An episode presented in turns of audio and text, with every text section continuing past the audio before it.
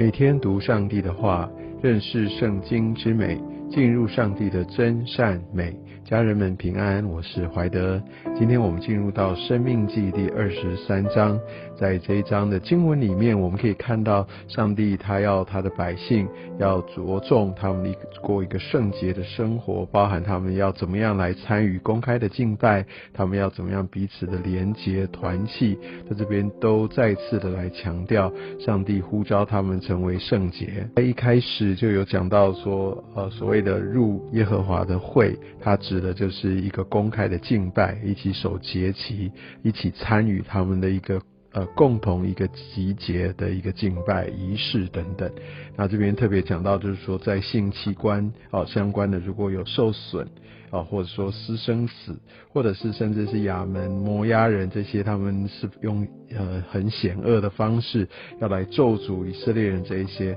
要跟他们做一些的切割啊。那当然，另外来说，也告诉他们。就说，即使经历这些事情，呃，耶和华他是化咒诅为祝福的神，因为耶和华神爱他们，所以我们可以从这段经文当中来看见上帝也在他们的四维来设立界限。但后面也特别提到，对以东哦，对呃埃及人，其实就没有那么大的这样的一个一个呃咒诅跟一个防范。好，我想这也有他上帝一个特别的心意。虽然经文当中啊，只是一个呃简单的一个带过，但我想律法的精神，并不是说上帝在那边解释他到底为什么做这些事情，因为律法就是要他的百姓来遵从。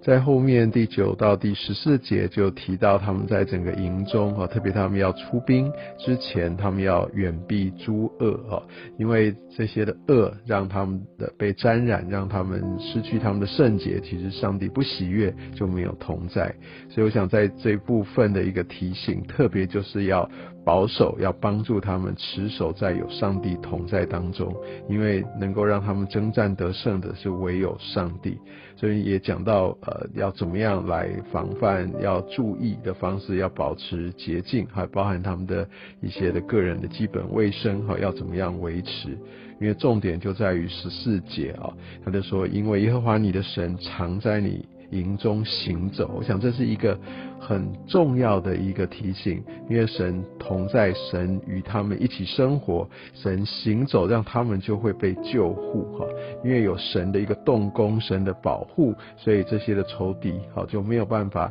来向以色列人下手啊。所以他们的要维持整个一个营的一个圣洁，就像十四节这边说的，很重要原因就是免得神见你们那里有污秽就离开你。所以当呃。他的百姓没有持守在圣洁当中，我想神他就不会同在。我想这也就是为什么在律法里面不断不断提醒，也命令他们，因为这真的是太重要了。也就是因为人的罪，让上让上帝啊跟我们人是没有办法来同处的。那我们感谢主在新约里面哦，那在耶稣基督的救恩。靠着耶稣的宝血，哈，我们可以跟神可以恢复一个和好的关系，所以我想这是很重要的。但即使如此，我们还是要抓住这样的一个救恩，常常来到上帝的面前。因为当我们没有注意这样的一个圣洁的时候啊，其实神他的同在就离开。所以特别在教会哈，在我们团队当中，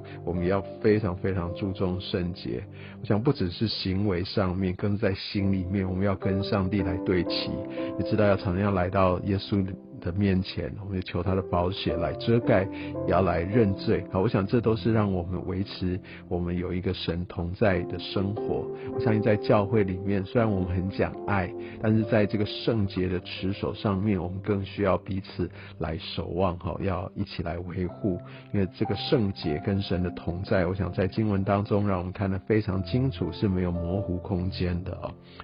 后面这十五节开始就讲到，诶，有一些其他的条文，讲到这个奴仆，如果他逃脱，相信不管任何的原因，就不可以直接把他交付他的主人，哈，就要给他一个一个呃生活的一个一个管道，让他可以来待下来，不可以欺负他。那十七节再次重申的跟圣洁有关系。哦，以色列的女子中不可以有妓女，他的男子中不可以有娈童，这些在用性来交易哈，来取利的，哈，甚至谋生，这些都是不被容许的，因为这些都是呃违背上帝的心意，特别在性上面跟上帝的这个圣洁是完全直接的抵触啊。那这边也说到，呃，就算这些不当所得这些不可以奉献，神不悦纳这样的钱，因为这些是耶和华所憎恶的，所以不是任何的钱、不义之财都可以放呃奉献给神，不是这个样子的。所以一切的这些呃生财的来源啊，需要合神的心意。那第十九节、第二十节也讲到，就是说要对这个弟兄之间的一个互相的帮补。他所需要的时候，就要来借给他，来供应他，但是要可以取回来，但是不可以取利啊，不可以看在他的需要呃的时候，趁着他有所求，然后也为着自己的一个私利，为着自己的好处来取利。我想在律法当中是一个明令的禁止。但是如果不是弟兄的话，我想这边也说二十节对外邦人就可以，好，只是对弟兄是不可以的。所以神在建立他的一个自己百姓当中的一个互助、互相供应，其实这样是一个一个他的一个社会次序。另外来说，二十一节就讲到说，若对神有许愿等等，其实这个就是等于我们已经跟神一个立约、一个立誓，说如果主你帮助我怎样怎样，那我就要做什么这一些。其实这个是需要，其实他用的字是叫偿还的，所以我们不可以对神来拖欠哦。这边说偿还不可言呃迟延好，因为耶和华你的神必定向你追讨，不偿还就。呃，有罪，好，所以我想这是神所所厌恶的，所以我们要非常非常谨慎，好，那所以我想在这方面我们要看见，呃，可以看到神他的一个心意，保守他的他的百姓，但是我们对跟神之间的关系，好，所以其实神给我们一个选择，我们不需要许愿嘛，但是当一旦我真的在这样的一个状况之下，非常恳切的来许愿了，那我们就要跟神要有所回应，我想这也是一个守约的一个精神。